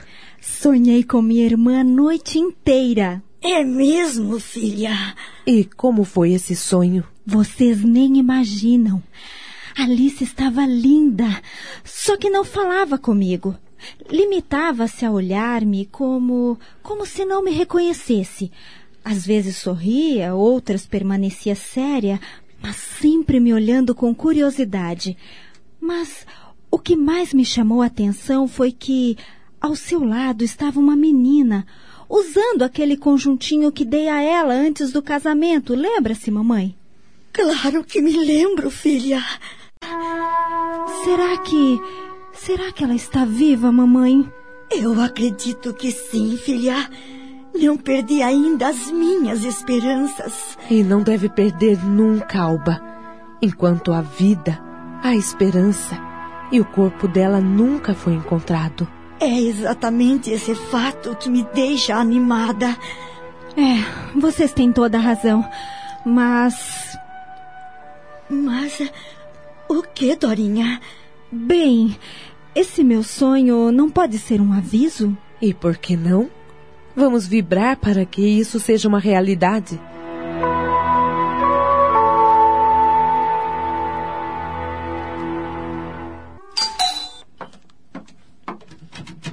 Bom dia, dona Juraci. Oh, Doralina, bom dia, minha filha. Que surpresa boa logo cedo. Entre. Com licença.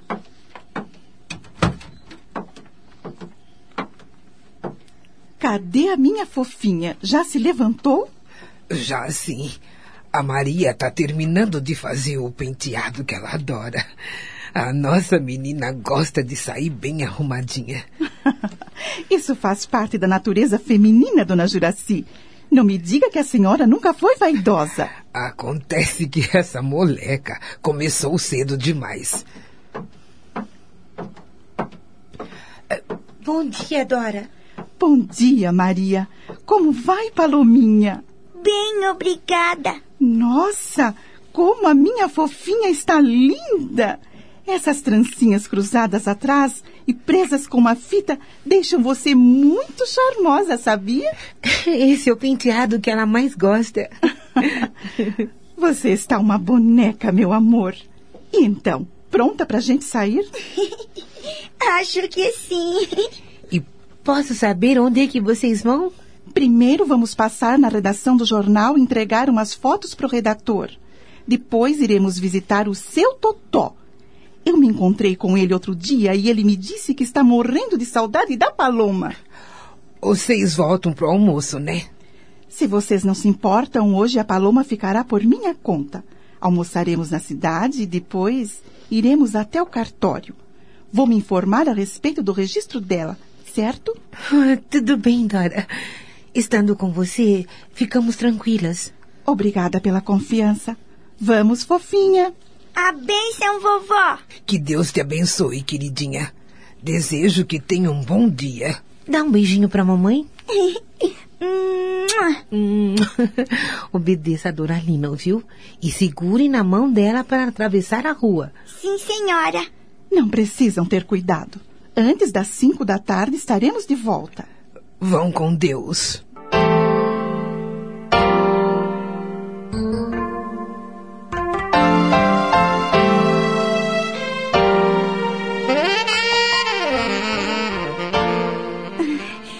O Totó está demorando tanto. A senhora não acha? Não fique ansiosa, querida. Ele já tem uma certa idade e anda com dificuldade por causa de um problema de saúde. A dona Aparecida, a senhora que nos recebeu e que cuida dele, disse que ele ia cortar a barba e logo estaria de volta. Faz tempo que a senhora conhece ele? Mais ou menos. Ele foi entregador de jornal lá da agência em que trabalho por um certo tempo, mas teve que parar por causa da sua saúde. Mas por que me perguntou se o conheço? Porque eu acho que também conheço o seu Totó faz muito tempo. Mas como se vocês só se viram no dia daquele acidente? Ah, eu não me lembro, mas sei que o nome dele não é Totó. Bem, nisso você tem razão. Totó não é nome de gente, mas apelido. Agora, quanto a conhecê-lo, é impossível. Acho que você deve ter sonhado. Olá, minha gente. Bom dia. Ele chegou! Bom dia, seu Totó. é, estou muito feliz pela visita de vocês. Mas o senhor, hein? Apenas duas semanas após o acidente já está batendo perna por aí. É, é, é ruim, a geada não mata, minha filha. E essa boneca linda que está escondida atrás de você? É capaz de adivinhar o que tem dentro deste embrulhinho? Se adivinhar, eu te dou de presente. Claro que sim, seu Totó. Ah, é? Você sabe mesmo, Paloma? Claro que sei. É, pois se sabe, pode dizer. É uma cocada preta e um pé de moleque. Você acertou. Que menina sabida! Posso ver se é isso mesmo? Claro que pode. Venha pegar o presente que é seu. Entretanto, ao invés de abrir o embrulho, a menina estendeu os bracinhos e disse muito emocionada: Papai Otávio! Papai Otávio! O quê? O senhor é o meu papai Otávio! Eu. Eu sou o seu pai. Não se lembra mais da sua filha? Paloma. Minha filha Paloma.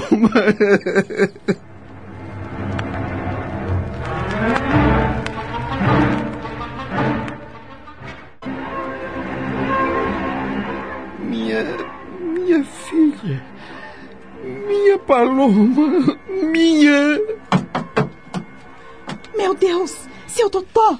Seu Totó! Ele desmaiou de emoção. Me ajude a colocá-lo no sofá, Paloma. Sim, senhora. Sim, senhora.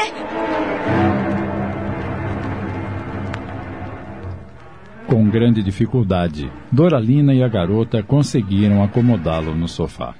Pronto. Vou tentar fazê-lo voltar a si. Enquanto isso, eu vou chamar a dona Aparecida para ela ajudar a gente. A dona Aparecida não está, Paloma. Não viu que ela saiu às compras assim que chegamos? Ah, é verdade. Seu Totó, seu Totó. Graças a Deus. Ele está voltando a si. Ah, meu Deus, quanta emoção.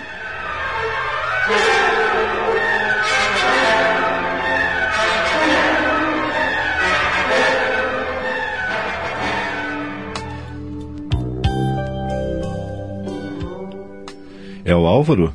É, perfeitamente. Oi, meu querido, é o Radamés. Como vai, amigo? Tudo bem, meu caro, tudo bem. Tenho um montão de surpresas para você.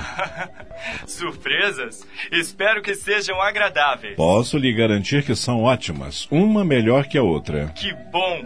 É, pode me adiantar alguma coisa? Não, não, eu. É, ou melhor, posso sim. Responda-me uma pergunta. Quantas você quiser. A dona Alba e a Dorinha ainda estão aí? Sim, estão. Ótimo. Diga a elas para prepararem aquele jantar dos deuses, porque no início da noite estarei aí com dois amigos. É, Quem são esses amigos? um se chama Jorge e o outro Denizard. Conhece? o que é que você está aprontando, Radamés? Ora, amigo, eu sou homem de aprontar? Desculpe, mas estou estranhando. Prepare-se porque a surpresa maior virá por parte de Jorge e Denizard.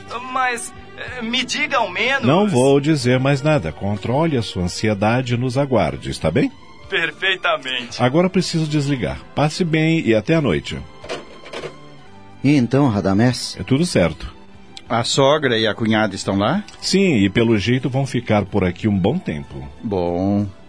Assim a nossa surpresa será revelada para todos ao mesmo tempo.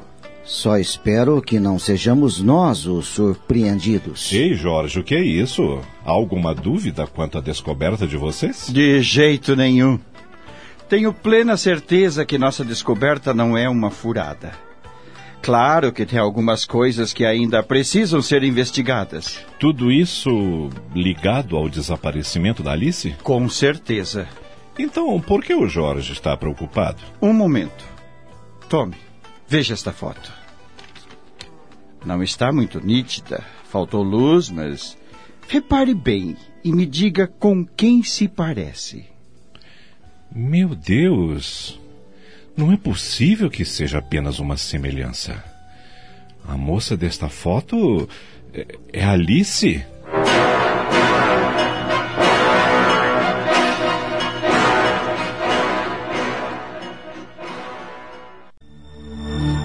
De que jornal você recortou esta foto? Do Diário de Laranjeiras.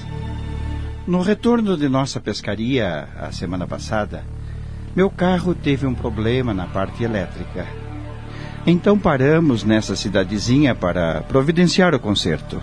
Por casualidade ou não, sei lá, ao lado do auto elétrico havia uma banca de revistas. Um jornal exposto me chamou a atenção. Aproximei-me e me deparei com essa foto publicada na primeira página. Mas eh, quem pode ter tirado esta foto e como surgiu isso? Ao lado há uma pequena reportagem assinada por Doralina Chaves. Olhe.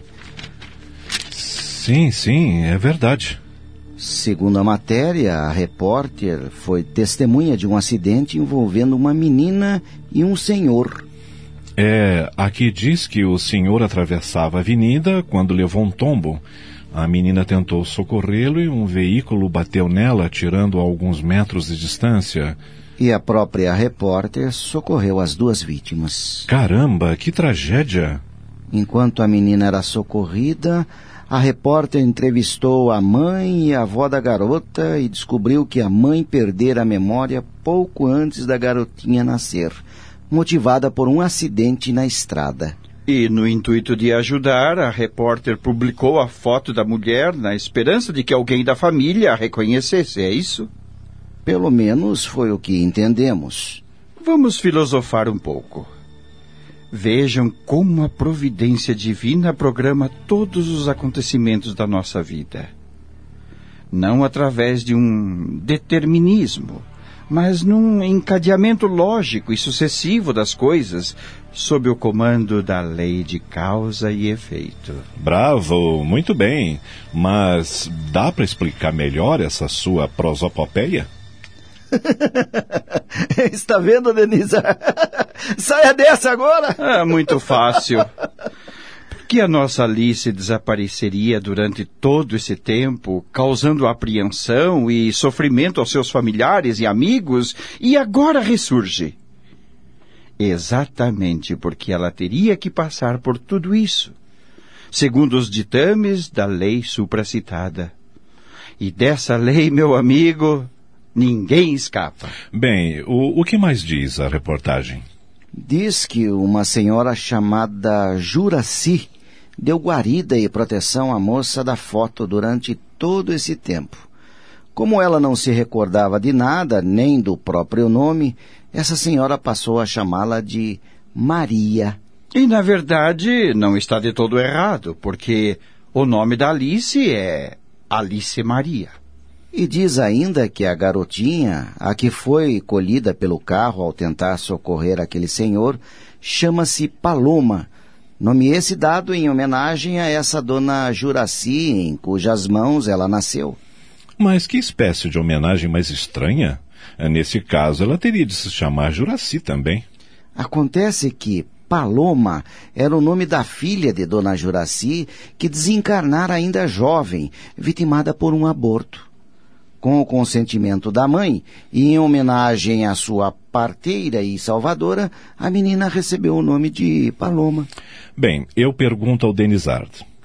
Todos esses acontecimentos teriam uma ligação entre si, ou seja, o desaparecimento da Alice e a proteção dada por essa senhora, residente a centenas de quilômetros de São Paulo, o acidente sofrido pela Paloma, cuja testemunha desse fato, a repórter Doralina, que publicou a foto da mulher na esperança de que fosse reconhecida, teria sido um mero acaso? Ou você não conhece bem a lei de causa e efeito, ou tem lido pouco sobre o Espiritismo. Não tenha dúvida, Radamés. Nada em nossa vida acontece por acaso. E olhe, preparem-se para receber mais uma surpresa. Do que você está falando? Essa nem você ainda sabe, meu caro Jorge. Está vendo, Radamés? Sou como um marido traído sempre o último a saber das coisas. Mas manda lá, Denizardo. Qual é a outra surpresa? A menina Paloma é a reencarnação da filha de Dona Juraci. Papagaios? E o que é que eu vou dizer lá em casa depois dessa? É, contra fatos não há argumentos, amigo. Comentar o quê? Me diga. E a coisa não fica por aí. O quê? Ainda tem mais? Você está brincando. Na casa espírita que frequentamos, um dos mentores que nos tem auxiliado no caso de Alice, desde o seu desaparecimento, não nos falou declaradamente, mas insinuou, e por dedução, Fale, cara, fale. Ele quer nos matar de curiosidade, isso sim. O que foi que o mentor insinuou e o que por dedução. E concluímos que o espírito que iria reencarnar como filho, ou melhor, filha da Paloma, pois seria uma menina, e ambas não sobreviveram por causa do aborto. Agora voltará como sua irmã, também filha de Alice. Ai, que coisa, hein? Esses doces mistérios da vida, quem pode explicar? É, como você disse, contra fatos não há argumentos.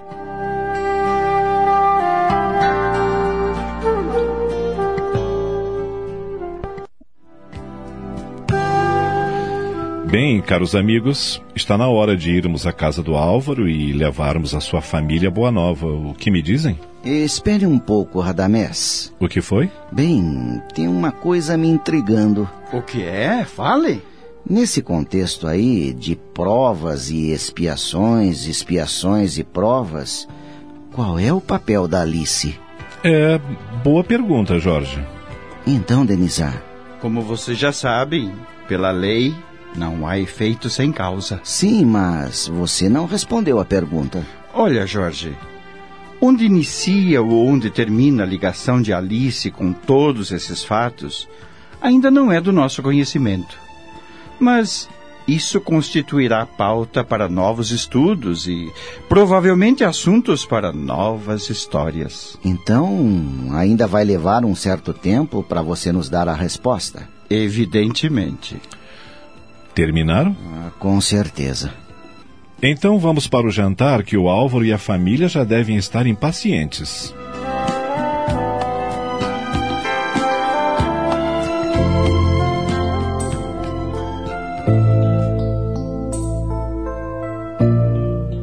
E então, seu Otávio, o senhor está bem?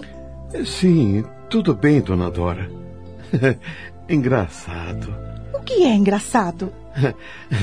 a senhora me chamar de Otávio. é verdade. De tanto chamá-lo de Totó, vai ser meio difícil me acostumar que seu nome é Otávio. Mas estou treinando. Agora me diga, como está o seu coração? É, parece que vai bem, mas não sei se ele vai aguentar outra emoção, dona Dora. Entretanto, o senhor precisa se preparar para encontrar a dona Juraci. É, pois é, a minha doce e boa Juraci. Há quantos anos a gente não se vê, meu Deus? E durante esse tempo, por que o senhor nunca tentou voltar ou se comunicar com ela? Ah, minha filha, no início, o voltar era praticamente impossível. Por quê? Porque, com a minha ideia cega de vingança em perseguição ao indivíduo que desonrou a minha filha, eu acabei indo parar no extremo norte do país. Nossa! Foi pela graça de Deus que não me tornei um assassino. Então o senhor o encontrou? Sim, depois de muito procurar, finalmente eu o encontrei. E como foi esse encontro? A senhora não vai acreditar, mas quando estava quase perto dele, eu senti que o meu ódio já não era tão grande. Comecei a ter dúvidas sobre o que pretendia fazer. E então? Me afastei. Fugi daquele homem. Algum tempo depois, eu tive uma surpresa. Sim? O que aconteceu? Me disseram que ele havia sido morto pela polícia durante um assalto. Puxa, que alívio, hein, seu Otávio? Pois é, minha filha. Daí então, é, comecei a minha peregrinação de volta. Com a vista fraca, mal alimentado, é, vivendo de pequenos biscates. A minha saúde, que já não era boa, foi para o buraco. Quando cheguei a esta cidade, eu não passava de um farrapo humano. Nessa época, o meu compadre Alcides ainda não morava aqui. Mas por que não procurou a sua esposa? Não tinha como me comunicar com a Juraci. Havia perdido todos os meus documentos. Não tinha dinheiro, nada, nada. Só sei que juntaram os meus pedaços na rua e, graças à caridade pública, me internaram na Santa Casa. Não sei dizer com precisão Quanto tempo fiquei lá, esquecido de todos. Pobre Totó. Que tristes pedaços o senhor passou, não é? Nem me fale, minha filha. Nem me fale.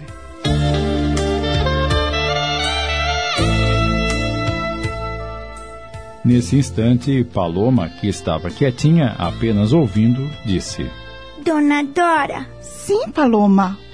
Eu ouvi toda a conversa da senhora com o vovô Otávio e.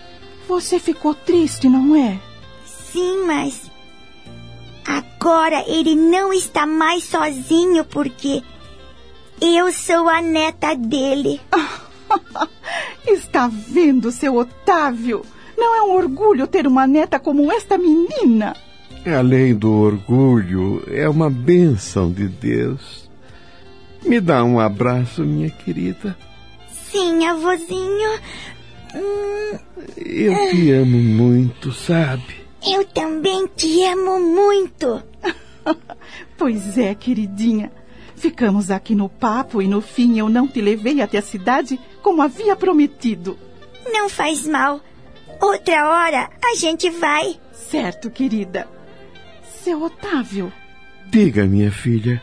Que tal irmos encontrar a dona Juraci agora, hein? Agora? Mas eu acho que ainda não estou preparado. Ora, o que é isso? O senhor está mais do que preparado. Ela é que não. Não é mesmo, Paloma? A vovó Juraci vai ficar muito contente quando ver o senhor, vovô. Mas não se preocupe. Eu vou ligar para Maria antes, a fim dela preparar o ambiente, certo? É, filha. Você tem razão. Afinal, uma hora ou outra, isso teria que acontecer, não é? isso, seu Otávio. Assim é que se fala. Eu gosto de gente animada.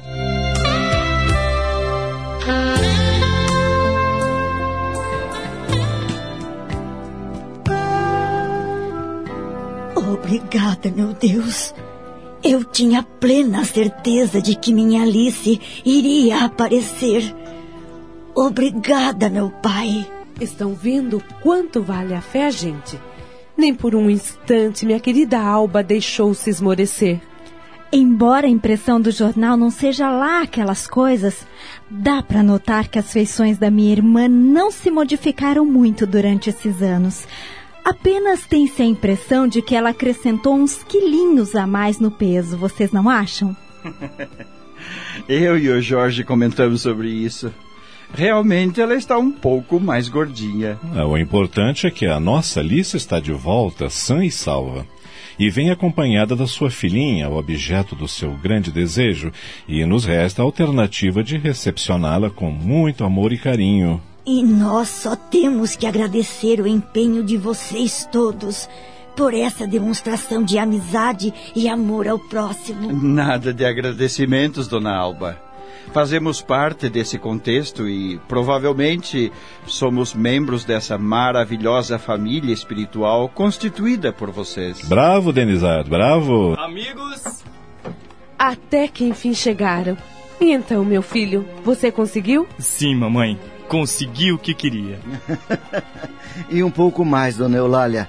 Além do adiamento dos compromissos de amanhã, Álvaro conseguiu uma semana de folga para ir buscar Alice. Ah, que maravilha!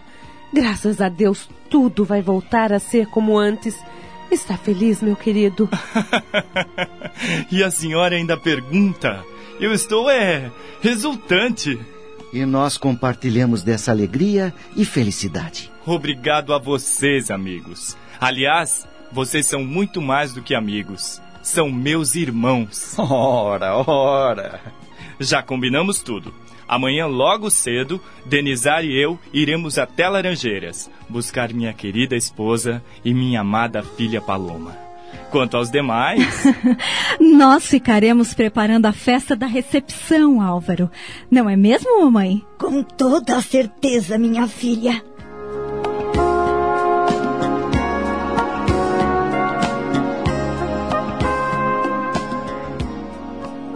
Naquela noite, Alice teve um sonho.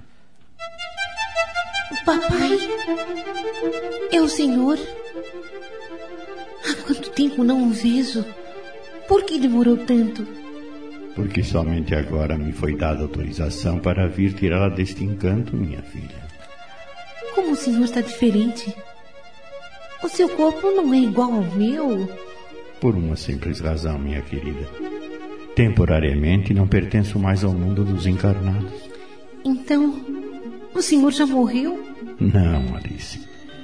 A morte que causa pavor em tanta gente, que muitos apregoam como castigo divino, que é usada para intimidar os portadores da fé cega, que é tida por uma grande maioria de crentes mal orientados como punição para os nossos pecados.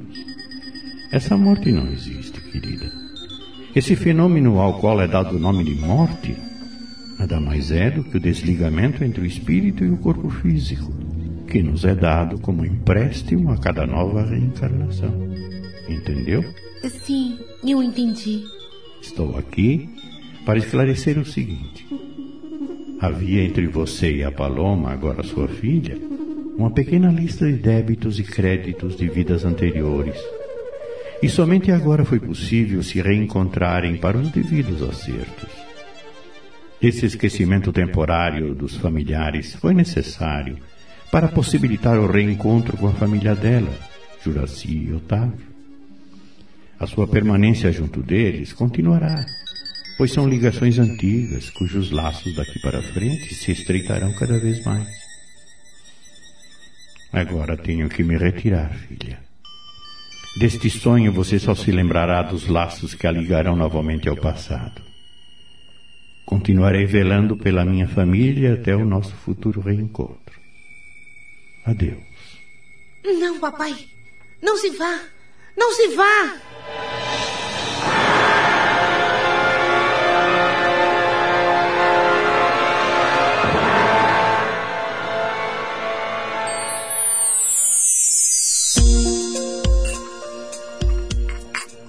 Otávio, aqui está a sua sopinha de café com leite e pão amanhecido. E o ovo quente que você tanto gosta. Como eu fazia antigamente todas as manhãs. É, obrigado, minha velha. Eu tô tão feliz com sua volta, meu velho. Você não pode avaliar o, o quanto eu sofri em consequência daquela minha ideia estúpida de vingança. E quanto fiz você sofrer também, Juraci. Esqueça tudo isso, querido. É passado, já morreu. O que importa agora é a nossa vida daqui pra frente. Como você é boa, Juraci. E eu deixei de conviver durante todo esse tempo com a felicidade que você sempre me proporcionou.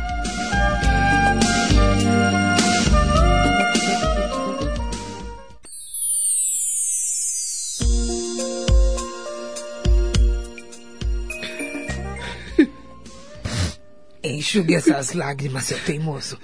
Agora que a Paloma tá de volta, a gente vai ser feliz. É, é, é, é, você tem razão. Daqui a pouco a Doralina vem te buscar pra pegarem suas coisas que estão lá na pensão. Tome logo a sua sopa pra ela não ter que ficar esperando. É, tá bem, minha velha.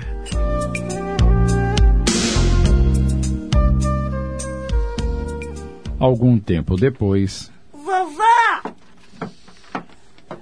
O que é que essa mocinha tá fazendo fora da cama tão cedo? Ainda não é oito horas. Não consigo mais dormir, vovó. A minha mãe falou a noite inteira. Acho que estava sonhando. Ah, é? E com, com o que que ela sonhou, hein? Hum, isso eu não sei. Bom dia. É, pelo jeito, o sonho acabou. Olhe ela aí. Me dá um beijinho, mamãe. Claro, meu amor. Hum. E outro beijo para a mãe Juraci. Hum, hum, que beijo mais gostoso. Oh, mãe Juraci, de hoje em diante, a senhora pode me chamar de Alice. Alice Maria. Esse é meu verdadeiro nome. Então, você se lembrou? Louvado seja Deus. Como é que você conseguiu esse milagre? Eu sonhei com meu pai. Ele me disse que está desencarnado e que minha memória iria voltar ao normal. E que todos, todos nós iremos viver juntos. Ah, como Deus é bom, minha filha. Primeiro me trouxe Otávio de volta e agora. Otávio? Mas onde está ele? Foi com a Doralina buscar suas coisas na pensão. Uh, depois eu te explico essa história direito. A senhora tem razão. Deus é muito bom. Ele está reorganizando as nossas vidas.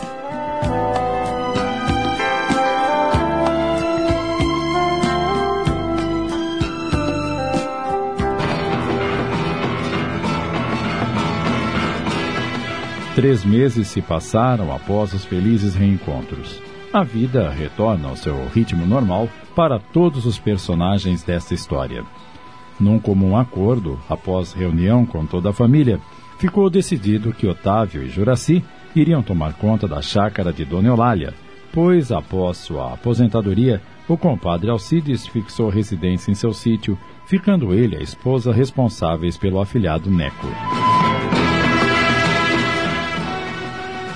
Álvaro, Alice, Dona Eulália e Paloma mudaram-se para a casa da Alameda Santos. Alba e Dorinha retornaram à velha residência.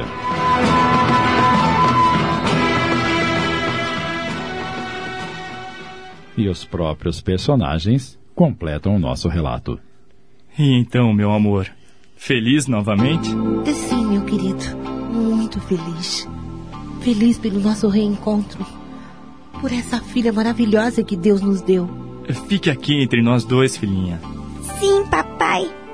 Entrelaçando-as com este abraço, eu prometo compensá-las por todo esse tempo em que ficamos longe um do outro. Papai?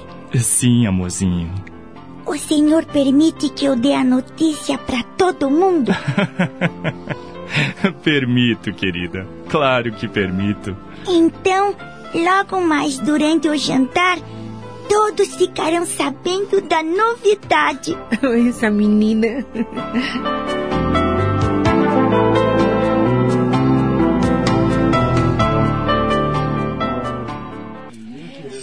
Tia! Sim, meu amor. Pede para eles ficarem quietos.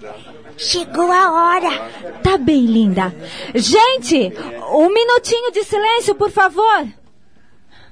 A minha querida sobrinha quer dar um recadinho. Pode falar, Paloma. Bem, papai, mamãe e eu temos uma notícia para vocês. É mesmo? Do que se trata?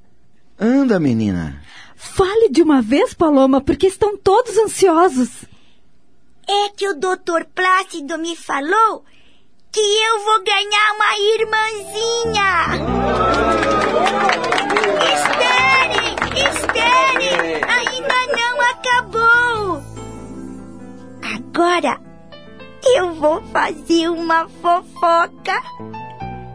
A nossa família vai aumentar com o casamento da tia Dorinha com o tio Jorge. E agora quem vai falar sou eu. Silêncio, por favor. Fale, Denizar. Amigos, diante de tantas pessoas maravilhosas, tanta alegria e manifestação de carinho, só posso desejar que Paloma, esse pequeno raio de luz que ilumina todos nós, seja o eterno porta-voz de boas notícias para toda a família.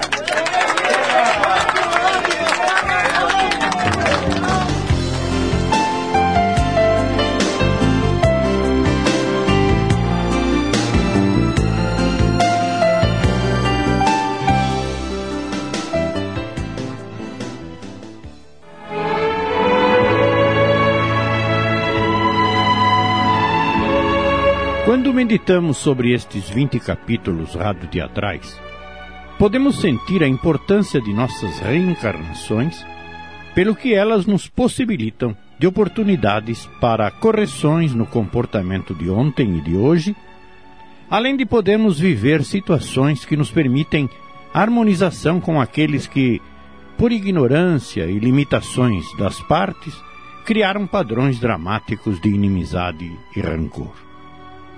O panorama do período apresentado nesse trabalho foi relativamente suave e permitiu que, numa mesma encarnação, a solução pudesse ser atingida. Mas nem sempre é assim. Vezes há em que os dramas são tão pungentes e vastos que são necessárias diversas oportunidades que somente muitas vidas reencarnatórias possibilitam chegar à paz. Precisamos pensar no Mestre Jesus e esforçarmos-nos para que ele nos inspire as ações e comportamentos, não só para evitarmos dramas, como para dar tempo para nós e outros podermos reavaliar verdades e corrigir caminhos e objetivos. Tentar ter Jesus conosco não é necessariamente atitude religiosa, e sim ato de inteligência e sabedoria. E chegamos ao final da minissérie Paloma, um pequeno raio de luz, um original de Antônio Camargo Leme, coordenação de textos Sidney Carbone. Em seu desempenho, atuaram os seguintes atores: Álvaro Fabrício Monteiro, Dorinha Elaine Santana, Arthur Gastão de Lima Neto, Eulália Jeane de Paula, Denizar Tony de França, Radamés Ivaldo de Carvalho, Bianca Ana Sueli Gardiano, Jorge Osnival Búfalo, Doralina Ivone Martins, Otávio Antônio Camargo Leme. Atuação dupla de Cledemir Araújo nos papéis de Alba e Paloma e de Lúcia Maria Correia nos papéis de Alice e Juraci. Participaram ainda Adacel Alberto, Esther de Almeida, Sidney Carbone, Marial Lopes e Chico Ribeiro. Narração e apresentação Joel Robson. Gravações, edição e sonoplastia Antônio Tadeu Lopes. Análise e comentários Gastão de Lima Neto. Supervisão e direção geral Sidney Carbone. Realização Núcleo de Dramaturgia da Rede Boa Nova de Rádio.